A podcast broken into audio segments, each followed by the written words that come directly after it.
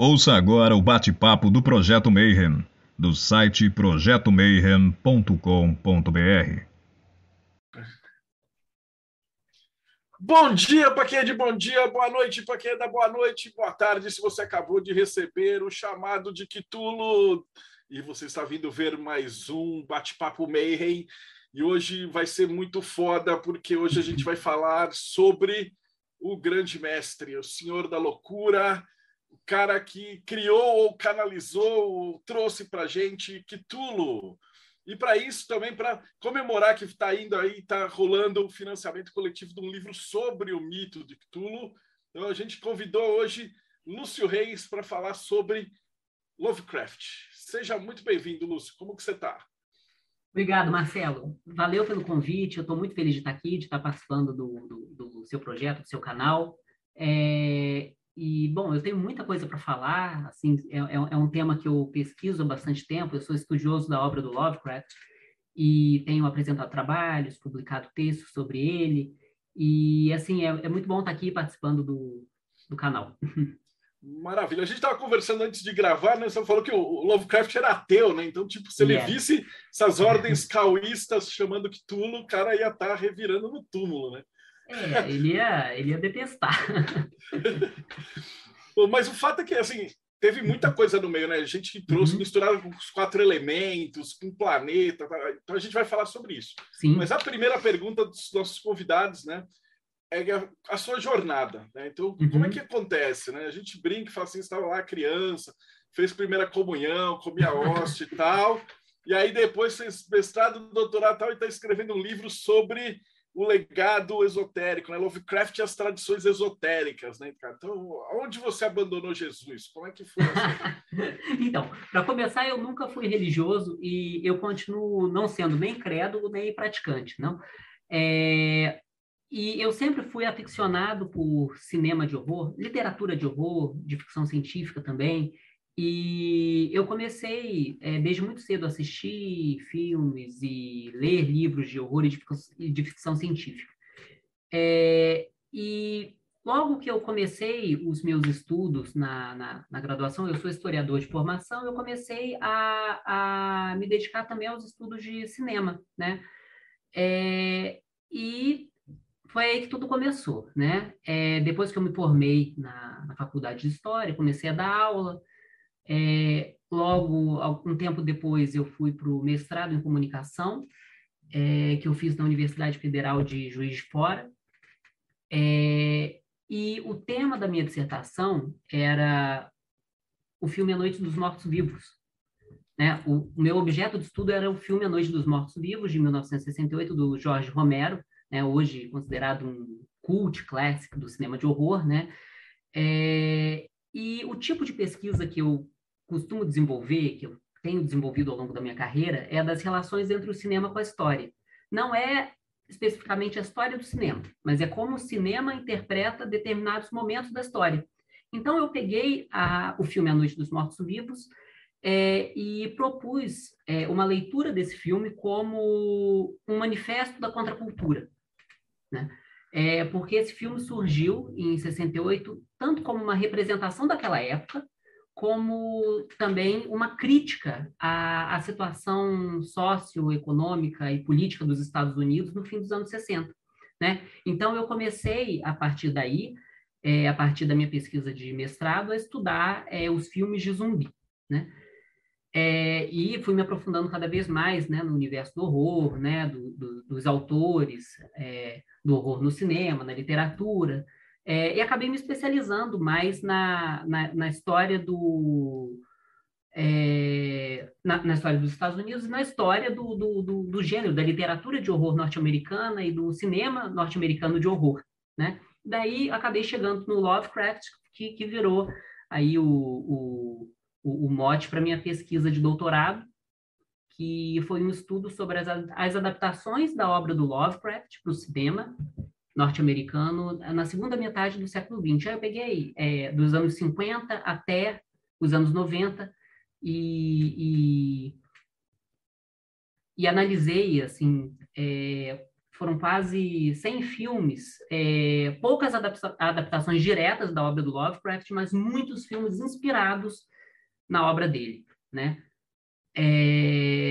Então, a minha trajetória, assim, resumidamente, foi essa. Eu comecei lá nos filmes de, de, de zumbi, né? É, na literatura gótica também, e cheguei no Lovecraft, que foi esse, esse, esse autor que acabou redefinindo o horror no século XX.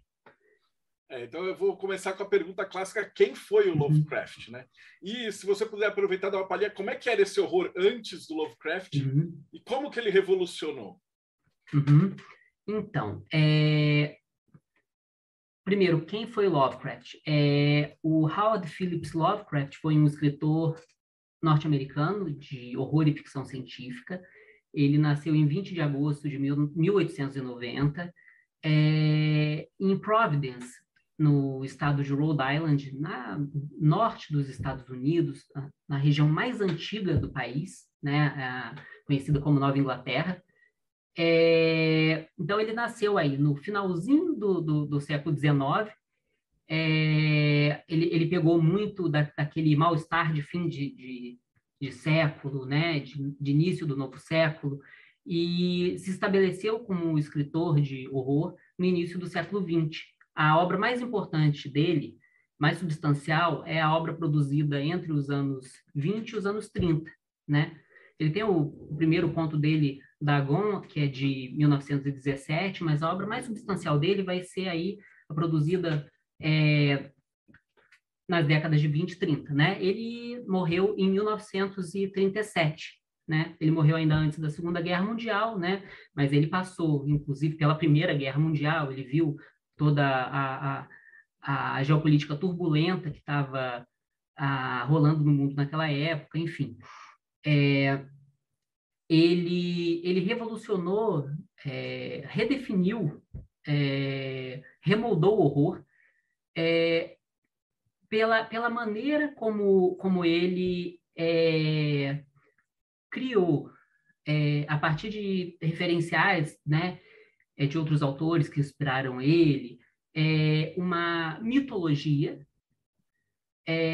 muito particular, assim.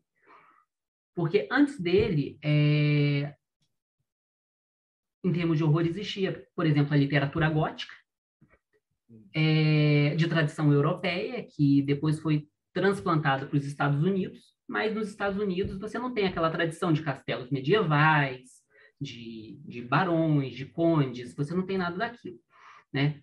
É, então, mas, o, mas o, o gênero literário, ele foi também para os Estados Unidos junto com os imigrantes que foram para lá, europeus. E lá o gênero gótico se adaptou também. E com o tempo, autores como um dos expoentes, né, dessa transformação foi o Edgar Allan Poe, eles acabaram definindo o que seria o gótico americano, então, muito basicamente, resumidamente, ao invés de você ter um castelo medieval com fantasmas, você vai ter um velho casarão colonial? Que era uma coisa que existia na realidade americana. Você tinha é, uma, uma grande é, é, tradição de histórias sobrenaturais, de histórias de horror, que envolviam inclusive o imaginário da, da bruxaria e das bruxas, né? Por causa da crise da, da das bruxas, do julgamento das bruxas de Salem, né, no, no século XVII, enfim, existia esse imaginário so, sobrenatural muito vivo, né, na, na, no imaginário americano. Então, o gótico americano ele vai, ele vai se formar a partir dessas referências. O Edgar Allan Poe foi um autor muito importante e o Lovecraft ele começou a carreira dele, inclusive, imitando o Edgar Allan Poe. Ele tentava escrever como Edgar Allan Poe que para ele era o deus da literatura. Ele dizia nesses termos mesmo. Que, né, o, o Lovecraft tem um, tem um livrinho, um ensaio, que é o Horror Sobrenatural na Literatura, que é um estudo dele sobre o horror, que tem uma parte toda dedicada ao Edgar Allan Poe, né, que foi esse autor lá do começo do século XIX, que para o Lovecraft, né, que foi que veio posteriormente é, elogiar muito ele, né, é, pela grande importância do Edgar Allan Poe na literatura. Então, Lovecraft começou imitando né, é, a, a, forma de escrita do Edgar Allan Poe, é, criando aqueles contos sempre em, em, primeira pessoa, é sempre é, com um protagonista que vai é, mexer com o desconhecido, ele vai acabar descobrindo algo que ele não deveria descobrir, e isso não vai ser bom, ele vai acabar enlouquecendo ou morrendo. Essa é uma premissa básica, tá? O Love, Lovecraft vai começar assim até ele desenvolver um estilo próprio, né? Um estilo próprio que vai é, ser caracteristicamente Lovecraftiano a partir do momento que ele, ele, ele vai sair de, de, dessa primeira fase dele gótica e ele vai caminhar em direção à ficção científica. Isso acontece com o conto A Cor que Caiu do Espaço, que é, assim, impressionante e tem sido lido hoje, inclusive, estudado hoje como um como uma prévia do, do que seria uma catástrofe nuclear. E olha, Lovecraft escreveu esse conto no início do século XX, mas então alguém pode perguntar, não, mas peraí, ele, ele, como assim, ele sonhou com a, com, com, com a bomba atômica? É, como assim, ele teve, ele, ele teve uma premonição? Não. Na verdade, no começo do século XX, é, os estudos sobre radioatividade, sobre a radiação, já estavam acontecendo.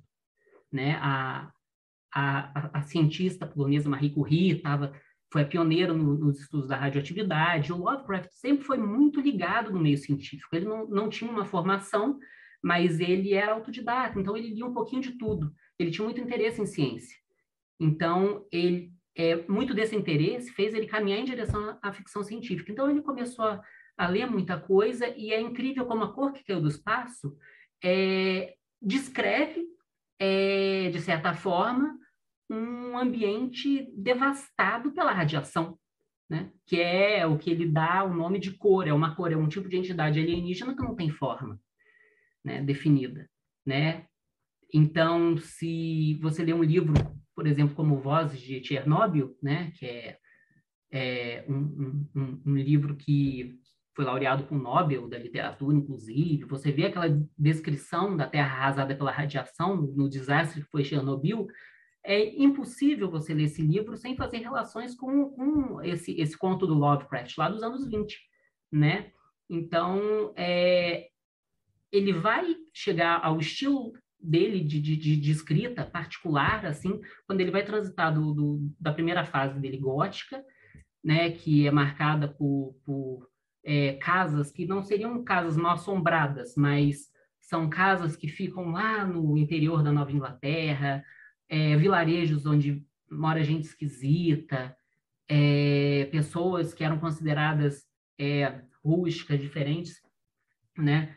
É, com seres estranhos que vivem ou na água ou na floresta, enfim. Ele vai sair dessa primeira fase e ele vai caminhar em direção à ficção científica. Aí que ele vai elaborar a parte mais substancial da obra dele, que é caracterizada por essas abominações cósmicas que é, vão acabaram ficando conhecidos é é, é, é, essa fase acabou ficando conhecida como o ciclo de Cthulhu, né? Porque daí vários pesquisadores eles vão tentando agrupar, né, o Lovecraft em vários vários quadradinhos. Isso é uma coisa meio difícil de fazer. Mas você percebe realmente que tem um momento em que ele vai transitar para ficção científica e aí realmente ele, ele vai criar todo esse universo mitológico dele o universo que ele criou ele era unificado ou não? São contos separados, né? Isso, isso que a gente chama hoje de uhum. tipo universo do Lovecraft é uma coisa muito grande, né? Porque depois outras pessoas muito. escreveram também, né? Muito. E na própria época. Isso também é uma coisa brilhante, porque é, o que o Lovecraft fazia era o seguinte: ele usava determinados personagens, lugares que ele criou, como é o caso da, da cidade de Arca, a Universidade Miskatonic, é, objetos como Necronomicon, é, e esses elementos, eles eram recorrentes, eles apareciam em vários contos, né? Assim, ele começou a interligar os contos dele e ele estimulava os amigos dele, escritores, a fazer o mesmo. Opa, é, por que você não usa meus personagens no seu conto?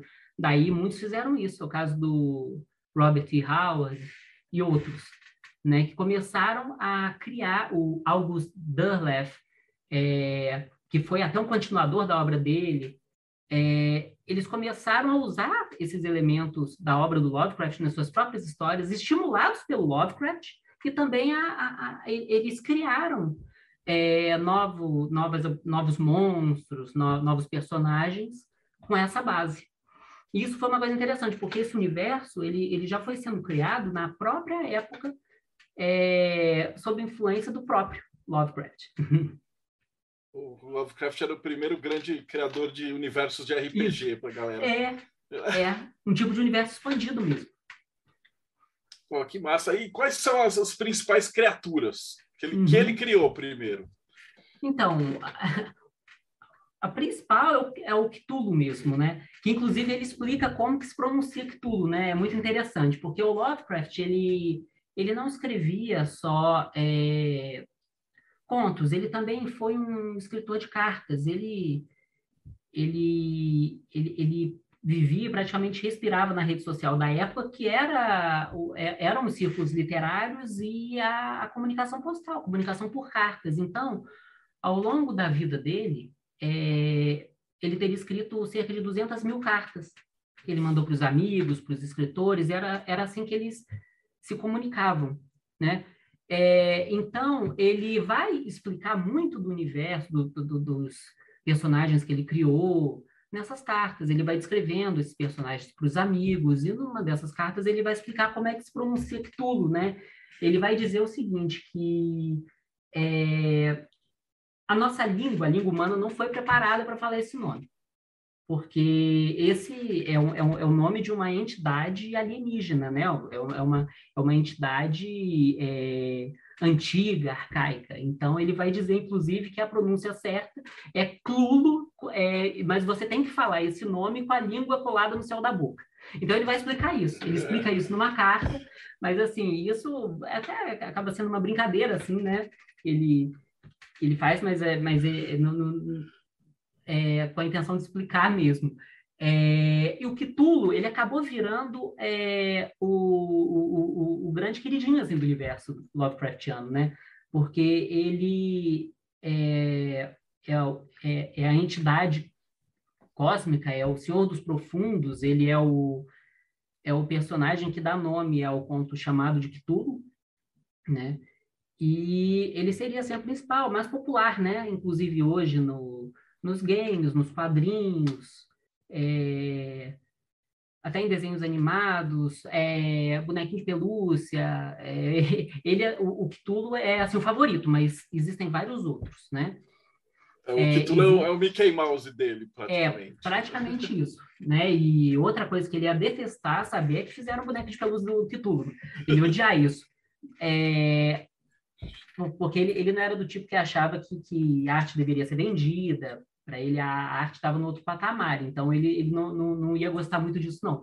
Mas, assim, existem vários outros. Existem é, o Nyarlathotep, que é uma entidade egípcia. É, essa, essa para mim, é uma das mais interessantes. É, Shub-Negura, que é descrita como uma espécie de entidade amorfa, um tipo de nuvem cósmica, assim, mas que se manifesta na Terra na forma do bode preto do bosque com a cria de mil filhotes, né? Ele se manifesta na forma de um tipo de Black Phillip, né? O bode, né? Da, da, do filme A Bruxa. Ele se manifesta mais ou menos naquela, naquela forma. E esse é um, é um elemento de ocultismo que eu identifico na, na, na obra dele também e outro, outros pesquisadores também, né? Porque a literatura do Lovecraft estava muito é, é, permeado pelo imaginário das bruxas também. Né? Então, Shubha é essa entidade que vai se manifestar na forma de um, de um bode né, na Terra. Né? É, e você tem vários outros, tem o, o Azatote, por exemplo, é, que, que são é, que seres é, como nunca se tinha visto antes, né? São, são, são seres monstruosos ou com a forma não muito bem definida. É, e os caras tinham que usar a imaginação, né? Hoje, com computação uhum. gráfica, você até consegue criar uns monstrão e tal, Sim. mas na época. É. Era... E como é que eles começaram a entrar nessa parte de, de esoterismo, né? Quem, quem que começou uhum. a trazer o esoterismo para o Lovecraft? Então, olha, é, isso aconteceu no, a partir dos anos 60. Foi na época da contracultura, é, que diversas ordens é, esotéricas é, começaram a, a, se voltar muito para a literatura, não só do Lovecraft, do, Lovecraft, mas do Tolkien também, é, do, do, próprio é, Howard. É, então, foi na, naquele momento, no, nos anos 60, no, no florescimento da, da, das sociedades esotéricas, das organizações esotéricas, de, de ocultismo, no contexto em que surge, por exemplo, a, a Igreja de Satã, é, muitos adeptos, praticantes, líderes de ordens é, esotéricas vão se voltar para a literatura como fonte de inspiração para as suas organizações. E o Lovecraft ele vai ressurgir nesse momento aí como é, um, um, autor que é, criou esse, esse universo que é repleto de é, é um senso de mistério de, de elementos é, do ocultismo, de personagens. É, é, é uma mitologia é, chamada também de é uma pseudo-mitologia que o Lovecraft criou, é, que é muito rica e muito complexa ao mesmo tempo, né? Inclusive porque é, ela foi continuada por outros escritores, então ela realmente é, é uma mitologia que se expandiu. Então, ele acabou despertando muito interesse, né? É, naquele momento, é, a partir dos anos 60, nos anos 70, que é quando diversas organizações é, vão se voltar para a obra dele é, e pescar alguns elementos da obra do Lovecraft para serem ressignificados no contexto dessas ordens, sabe? É, e nos anos 60 também, o Lovecraft começou a ser adaptado para o cinema, a obra dele é, começou a se popularizar muito nos Estados Unidos e fora dos Estados Unidos também. Né? Então, isso é, é importante, era é até importante eu ter falado antes, porque foi justamente essa popularização da obra do Lovecraft, né? É, por parte do mercado editorial, do, do cinema, depois das, da, das histórias em quadrinho, a partir daí, ele vira um nome muito em voga é, e, e, começa a ser explorado de, de, de todas as formas, né? Quais, quais foram os filmes mais famosos, assim, que, que abrangem o universo dele? Então, é, o primeiro filme, a primeira adaptação é, do Lovecraft para o cinema é O Castelo Assombrado, que é um filme do, do Roger Corman, é um filme de 1963. É um filme com o Vincent Price é, e é a adaptação do, do, do, caso de Charles Dexter Ward, que é um conto do Lovecraft, mas com muitos é, elementos, muita influência ainda do, das adaptações do Edgar Allan Poe que o Roger Corman fazia, né? Então, é, assim, o Castelo Assombrado é, é assim a primeira, considerada a primeira adaptação é, direta da obra do Lovecraft para o cinema. Mas antes disso, tem lá nos anos 50 já alguns filmes que sugerem alguns elementos é, que, se, que, que podem ter alguma influência já de Lovecraft, porque ele já era lido, né? E ele não chega a, ao cinema assim de imediato. Ele vai chegar, é, vai, vai passar a ser adaptado né, nos anos 60, quando a obra dele já está mais popular. Mas tem alguns filmes, como o Planeta Proibido, é o Forbidden Planet, de 56, tem o, o Monstro de Pedras Brancas, que traz um monstro, parecido, é, é, um filme de 59, traz um monstro parecido com o Monstro da Lagoa Negra, de 54, né?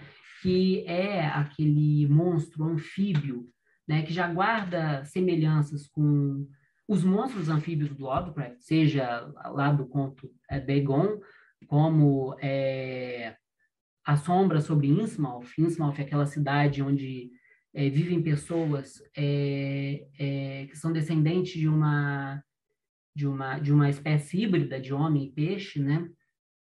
E alguns outros, o Homem dos Olhos de Raio-X, de 63, também é um filme é, que se pode considerar Lovecraftiano, inclusive porque ele traz esse tema do cientista é, que vê coisas que outras pessoas não poderiam ver, né? é, e acaba enlouquecendo. Né? Ele tem contato com um conhecimento é, que ele não, não que o para o qual o ser humano não está preparado.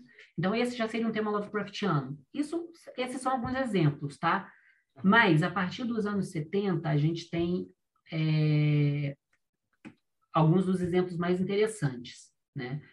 É, um filme que tem sido bastante estudado hoje é, como um filme que teria sido influenciado pelo Lovecraft, pela tradição do gótico americano, gótico sulista é o Massacre da Serra Elétrica, né? Porque ele também vai trazer uma é, pessoas de uma comunidade isolada, uma comunidade de canibais, né? Que que vivem ali, são são adeptos de uma criança estranha, né? E o tema do canibalismo também é um tema de Lovecraft, né? Muito presente na obra dele, tá? E no final dos anos 70, você tem o Alien, o Oitavo Passageiro, que é considerado o filme mais Lovecraftiano, talvez, de todos os tempos, sem ser uma adaptação direta da, de, da obra dele, uhum. né? Então, o Alien não é uma adaptação, mas, ao mesmo tempo, ele é quase uma releitura do conto né, da noveleta Nas Montanhas da Loucura, né? As semelhanças são muito grandes e o filme traz uma abominação cósmica também, como ninguém nunca tinha visto antes no cinema, uma criatura como aquela, o horror é sugerido, é uma coisa Lovecraftiana, então o monstro ele não é como um, Godzilla que está todo tempo ali, ele não é aquele marciano dos anos 50 que vem é, fazendo barulhinho. Não, ele está nas sombras. Ele, o alien só vai se manifestar na forma completa dele no final do filme, né? Então, e, e ele foi todo é, projetado pelo artista plástico suíço Giger, que era também fã do Lovecraft. Então, você tem é, to, todos esses caminhos por onde o Lovecraft vai chegando no cinema. Então, Alien é realmente um, um filme muito importante. É, assim, ele só deixa de ser Lovecraftiano, talvez, no final, porque daí no final você tem a, a tradicional batalha do bem contra o mal, né?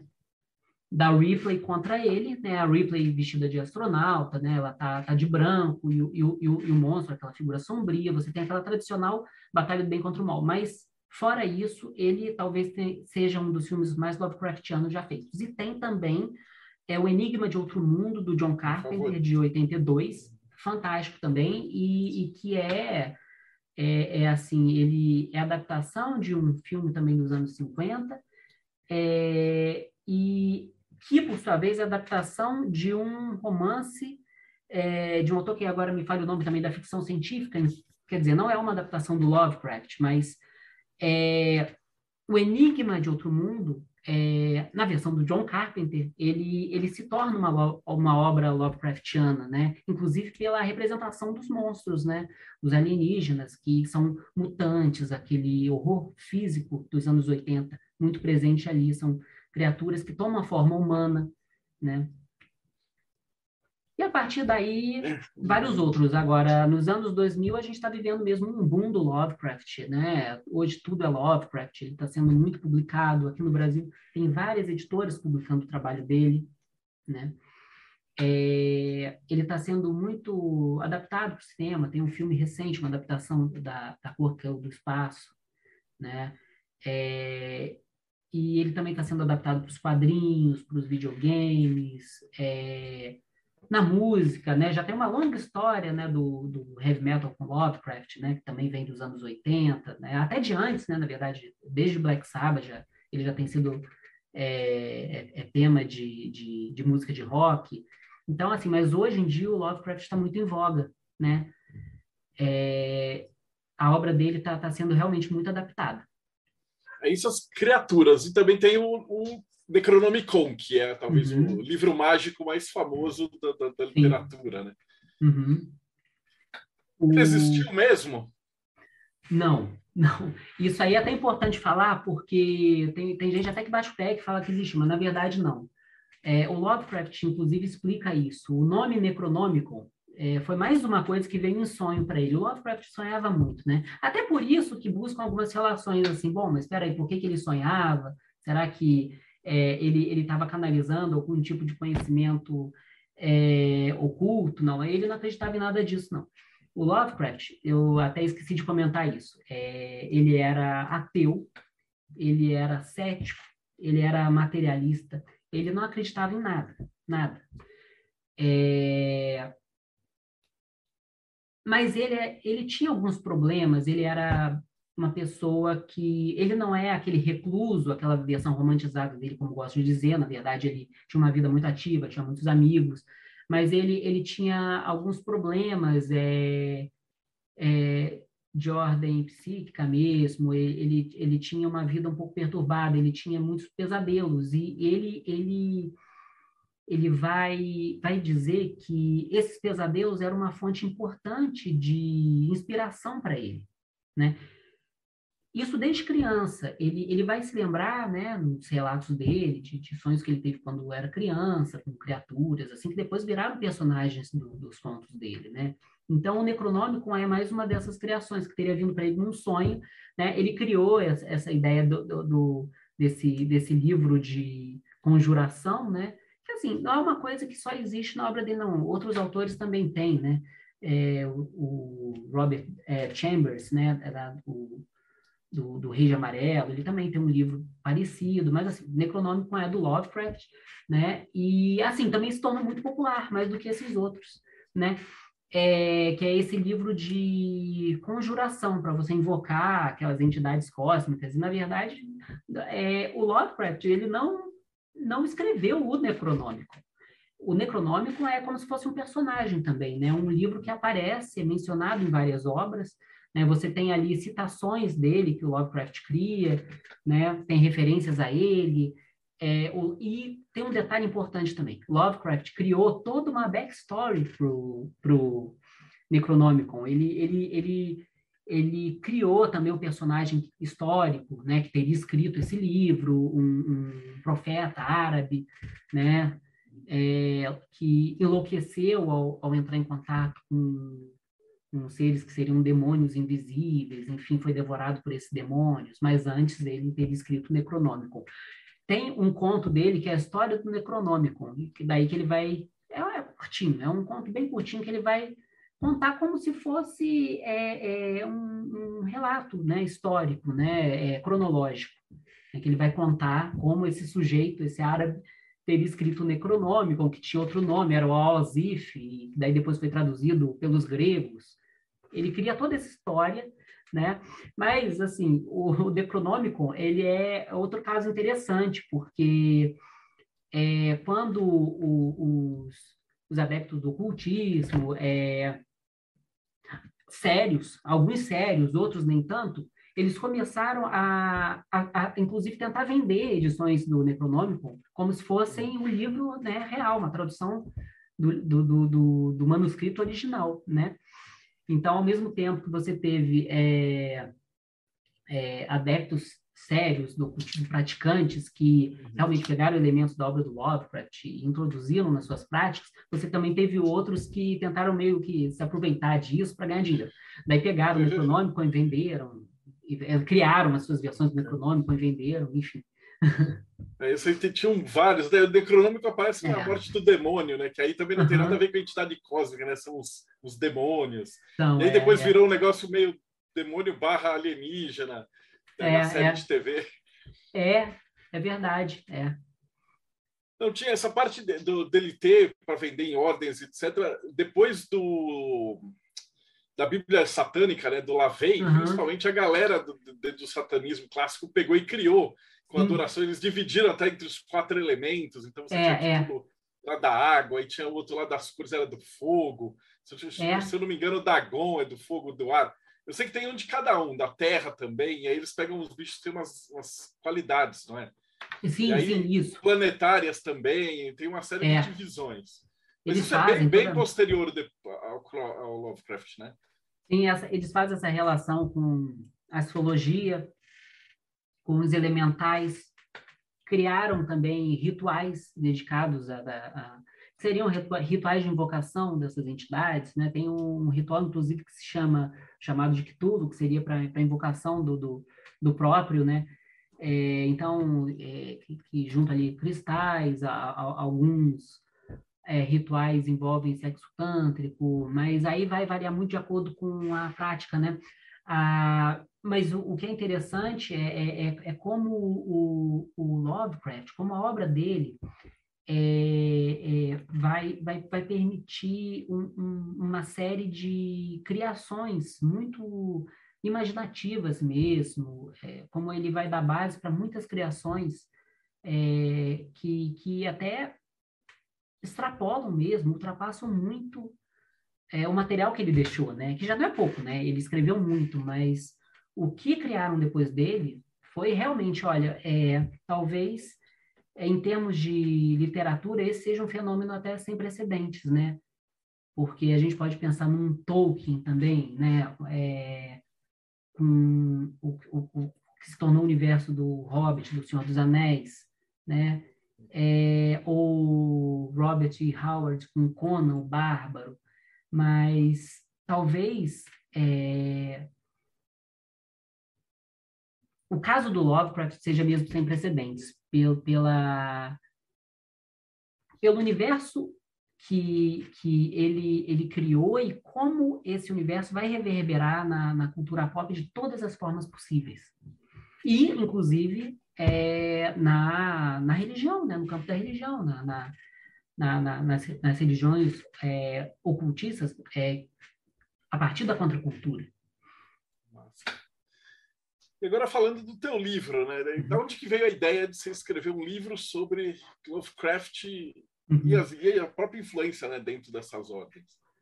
Então, é, tudo começou quando eu estava fazendo doutorado, né? Eu estava pesquisando a obra dele, tá, né? As adaptações da obra dele para o cinema.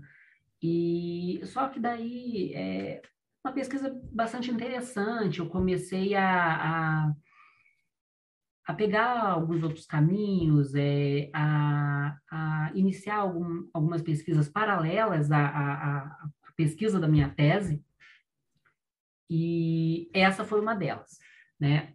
É, durante um seminário, eu estava apresentando um trabalho sobre, sobre determinado filme, determinada adaptação do Lovecraft, não me lembro qual agora, e, e daí depois, no, no debate, é, um colega meu me perguntou, é, olha, existia alguma relação do Lovecraft com o ocultismo? Ele era ocultista? É, não, porque eu sei que tem algumas ordens que se inspiraram nele. Qual é a relação do Lovecraft com o ocultismo? Daí eu respondi para ele o que eu sabia na época. Olha, a princípio nenhum. Lovecraft era ateu, ele não acreditava em nada, ele, ele, ele desprezava a religião totalmente. É, mas eu sei que sim, que existem elementos né, da tradição esotérica na obra dele, que aparecem ali, porque são referências que ele pegou de outros lugares, né? É, mas, assim, a, princípio é isso, né? Ele, ele não tinha nada a ver diretamente com isso. Ele, ele faz referências e tudo só. Só que essa, essa pergunta é, me deixou realmente muito interessado em, em, em, tentar descobrir essas conexões. Aí eu comecei a desenvolver essa pesquisa. Comecei a, a, a estudar as influências do, da, da, tradição esotérica na obra do Lovecraft, né? É, como eu disse antes, ele era autodidata, ele, ele tinha uma biblioteca em casa, que era do avô dele, então ele teve contato com todo tipo de obra da literatura, né? Desde os contos dos irmãos Green, é, até As Mil e Uma Noites, é, a Enciclopédia Britânica. Então, muita coisa de ocultismo Aí eu fui descobrir, ele, ele achou nos livros que ele tinha em casa, na biblioteca, ele ele foi, né, estudando, lendo, incorporando esses elementos às histórias dele, né? Aí, enfim, é, isso foi uma coisa que eu descobri depois. Foi uma pesquisa que eu comecei a fazer para tentar entender essas conexões, a influência das tradições esotéricas na obra dele e como depois ele foi, no sentido contrário, influenciar né, as ordens esotéricas diversas, né? Então, a pesquisa surgiu daí. É, primeiro eu escrevi um artigo, né, é, e, só que eu comecei a encontrar muito material, encontrei outros pesquisadores, trabalho de outros pesquisadores estrangeiros que é, também já, já têm estudado, é, já têm investigado é, esses elementos da tradição esotérica na obra do Lovecraft, como eles aparecem, né, como a, a, a tradição da, da da bruxaria, né? A, a, as antigas lendas da Nova Inglaterra, superstição, elas também aparecem na obra do Lovecraft. Então, enfim, foi a partir daí, a partir dessa pergunta que um colega meu fez, num, num seminário, ele perguntou qual era a relação do Lovecraft com o ocultismo, isso me despertou o interesse em desenvolver essa pesquisa, que acabou virando um, um livro. E aí, você, como é que você entrou em contato com a Sestra? E aí eles decidiram publicar, que a gente está gravando aqui, mas teoricamente uhum. deve estar acontecendo agora o financiamento coletivo do teu livro, né? Eu ainda sim, não peguei o, o, link certinho, mas você que está assistindo a gente, dá uma olhada aqui na, na descrição do vídeo, vai ter o link para fazer o apoio ao livro, né? Uhum. Então, eu eu conheci o trabalho da Via Ancestra, achei muito bacana é, a proposta da editora, a qualidade dos livros que eles publicam. Daí, é, um dia eu entrei no, no site, é, né, tava né, fuçando, vendo os livros, as novas publicações e, e tudo, e eu vi que tinha é, é, uma, uma página é, que estava dizendo lá que eles estavam aceitando originais, que, que tivessem a ver com a linha editorial tudo mais. Eu pensei, bom, eu vou, vou submeter, de repente essa pesquisa desperta interesse, né? E, e deu certo, eu entrei em contato, o Luciano me respondeu, né? Foi, foi aí que a gente começou a conversar. Porra, maravilha. Vai ficar muito legal. Eu dei uma, uma folhada rápida, você vai estar com muita coisa e muito bacana.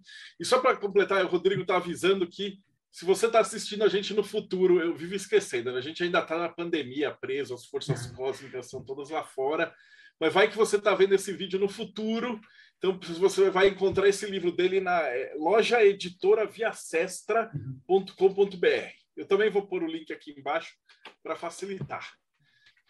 Oh, mas, Lúcio, e, e, aquela parte que fala que, tipo, o Lovecraft era racista e tal, cara? O cara fez uma obra tão vasta, tão foda e tal. Uhum. Tipo, ele era mesmo, ele era da época dele, então, tipo, era normal que os caras tivessem preconceito, etc e tal.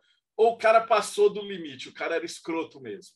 Não, ele era um racista consciente de que era racista, né? Numa época em que, na verdade, desde o final do século XIX, o chamado racismo científico, científico entre aspas, porque de científico não tinha não tinha nada, já vinha sendo questionado, né? De, né?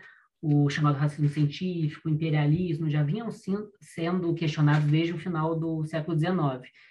É, ele, o Lovecraft, ele, ele foi um, um, um cara extremamente conservador, racista, é, anti-imigrante, inclusive, é, e um representante assim da, da América branca, puritana, é, extremamente conservadora da, da, da, da, Nova Inglaterra. Né? Apesar dele não ser religioso, ele tinha essa formação né, puritana, é, e ele era, assim, extremamente racista, é, ele, ele era extremamente é, odioso nos comentários que ele fazia, né? É, ele não escrevia só contos, ele, né, ele escrevia também muitas cartas, artigos em jornal como jornalista amador, e nas cartas e nos, é, nos artigos ele realmente escancarava o racismo, né? É, ele era como se fosse um, um, blogueirinho desse que a gente tem hoje nas redes sociais da época. As redes sociais da época é, eram outras, eram, é, é, é era, além dos círculos literários, era o, o meio é, de postal, eram as cartas e os jornais. E, e ele escrevia muito, né? Nesse material, ele realmente escrachava o, o, o, racismo dele. Agora, já nos contos, na maior parte deles, o racismo, o racismo aparece através de metáforas, né? Em alguns casos, não. É, em O Horror, é, em Red Hook, realmente esse é considerado é, um dos contos mais racistas deles, se não for o mais racista, né? Mas em outros contos, é, o racismo dele é, e o ódio em relação à raça e classe do Lovecraft vai aparecer como metáforas. Então, os monstros dele vão vão é, representar o que seria o outro, né? E que outro é esse? Seria o negro, seria o imigrante, seria a própria mulher, né? É, então, esses monstros vão aparecer como metáfora dessas populações. E um, um, ponto interessante. O Michel Houellebecq, o escritor francês, ele escreveu um ensaio sobre Lovecraft, é, que é uma pequena biografia comentada, né? É, em que ele faz um, uma observação muito interessante, um apontamento. Ele diz o seguinte, que o Lovecraft ele reduz o racismo à, à sua essência, que seria o medo, né? E o Lovecraft ele tinha medo do outro, daquilo que ele não conhecia, e esse medo vai levar a um comportamento de ódio, né? Que ele vai dirigir a, a, essas outras populações, né? Porque o Lovecraft era, antes de tudo, um defensor da América Branca, né? Ele era um, um supremacista branco, assim. ele, ele era um defensor da, do, do, do, que seria uma América tradicional, né? uma América original, né? a gente sabe que isso nunca existiu, mas ele era um, um defensor dessa ideia, ele era um anglófilo, ele defendia a superioridade da, né, do, do, do, da estirpe europeia, enfim. É, então, ele realmente era terrivelmente racista, é, isso fica claro, fica patente na obra dele, né? Então, é, eu, inclusive, como, orienta, como, como historiador, o que eu oriento sempre é a gente é, ter um contato com a obra literária de forma crítica, né? É, isso de qualquer escritor, é, pode ser né, um escritor do passado como Lovecraft, como Monteiro Lobato, um escritor atual como J.K. Rowling da vida, a gente sempre é, se apropriar de forma crítica da obra de, desses, desses escritores, né? É, e essa perspectiva crítica vai é, levar a gente a ter um, um outro entendimento dessa obra, assim. É, a questão da misoginia também é uma questão que ainda tem que estudar mais, que é, eu, eu, gostaria até de ler estudos sobre isso é, por pesquisadores, estudiosas, né, mulheres da literatura, para entender como funcionava a misoginia do Lovecraft também, porque para mim ele também era misógino, só que ele também era uma pessoa bastante, né, contraditória, assim, ao mesmo tempo que ele admirava respeitava muitas escritoras, amigas, ele foi casado com uma por um breve período de tempo que ele admirava muito, ele tinha é, um sério problema com o sexo feminino, ele tinha um problema com o sexo de maneira geral, né? É, o casamento dele durou pouco, foi nesse período casado com a Sonia Green que ele realmente reverenciava ela, mas ele, eles viveram no Brooklyn, Nova York, e foi no Brooklyn que ele teve contato com um grande influxo de imigrantes que chegavam nos Estados Unidos no começo do século XX, de todos os lugares do mundo, da Europa, a, as vésperas da, da, da Primeira na, da, da Europa após a Primeira Guerra, porque ele morou nos Estados Unidos no começo dos anos 20, é, então, muitos europeus chegavam arrasados nos Estados Unidos para recomeçar a vida, as populações negras em Nova York, é, os asiáticos, e ele viu essas populações com um verdadeiro horror o horror de uma pessoa que ignorava a existência do outro e tinha medo dessa, dessa existência, e por isso é, moveu um comportamento de ódio contra essas pessoas, e um ódio que vai ficar realmente é, bem marcado na obra dele. Então, o horror em Red Hook é, inclusive, essa obra que eu mencionei antes, que é considerada a talvez o conto mais racista dele até hoje.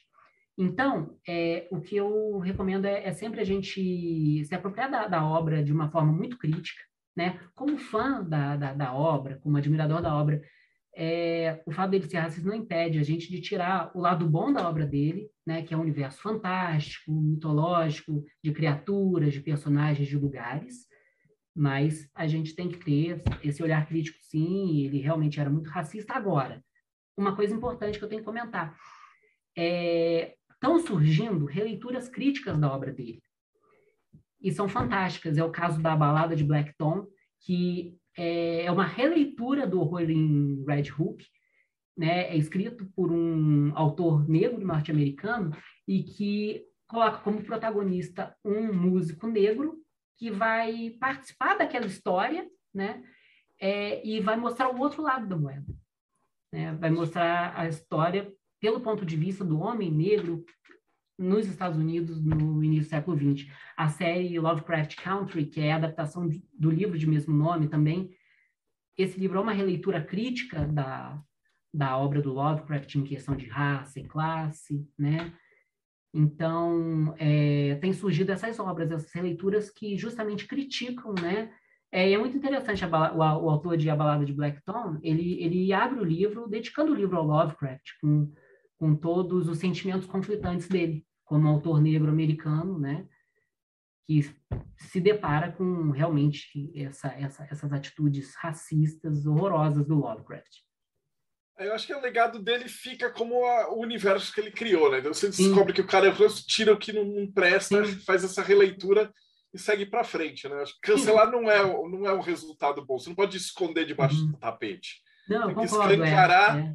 Mostrar e falar, olha, cara, isso aqui existiu, isso foi uma merda, ó, a gente evoluiu, cara, mas está aqui como um lembrete para que nunca mais seja isso. feito. Isso, é, perfeito. E é, é, o que eu digo como historiador, né? A gente tem que se apropriar da, da, da, da obra literária de forma crítica mesmo, não é queimar, não é, não é jogar fora. Entender realmente que aquilo foi feito é, em uma outra época, não era todo mundo que era racista naquela época, mas enfim, Lovecraft era, então é o meio até de entender como que isso funciona, como que isso se manifesta na obra dele, como que isso ainda reverbera hoje, né? Então é o caso de Lovecraft, é, aqui no, no, Brasil, Monteiro Lobato, né, outro autor importantíssimo que era um racista declarado, né? Escreveu uma obra fundamental, né, mas que também tem que ser vista de forma crítica. O Hergé, né, com Tintin na África, e por aí vai né? Pô, Lúcio, eu só tenho que te agradecer. E a última coisa, como é que o pessoal te acha? Você tem, onde é que ele, a gente consegue ler teus artigos? Você tem um blog, Instagram, uhum. essas coisas? Eu tenho e-mail, é lucioreisfilho.gmail.com e eu tenho um site também que é de mitologia. Eu faço muito também é, para os meus alunos, assim, eu eu, eu, eu, busco referências da mitologia em, em filmes, em histórias, histórias em quadrinhos. Então, é, é, um, é um blog sobre cultura pop e mitologia, que é o projetoitaca.com.br. Né? Também vai aparecer aqui embaixo, né? De repente. Isso. Tá. É projetoitaca.com.br. Sobre cultura pop e mitologia, as referências à, mito, à mitologia mundial, né? É, é, um, é um blog que surgiu com uma proposta didática mesmo. Pô, que fantástico. Cara, tem que te agradecer, cara. Obrigadão pelo teu, teu tempo. E acho que tirou bastante dúvida, cara. O pessoal tem muita curiosidade do Lovecraft, né? Achar o livro de verdade e tal. E acho que a gente conseguiu matar todas as dúvidas. Inclusive, tadinho do Lovecraft ia ficar doidinho uhum. se ele soubesse, né? Que a galera do Magia do Caos anda batendo punheta para chamar o Cthulhu. então, nossa, ele ia detestar. Ele era um cara que ele não, ele não aceitou nem que a obra dele, na época, fosse adaptado para o rádio. Ele recebeu essa oferta, né? Queria um, um amigo dele queria adaptar, né? Narrar um conto dele para o rádio, ele não deixou. O cinema ele também detestava, detestava o cinema. Ele dizia que era uma arte menor, olha só.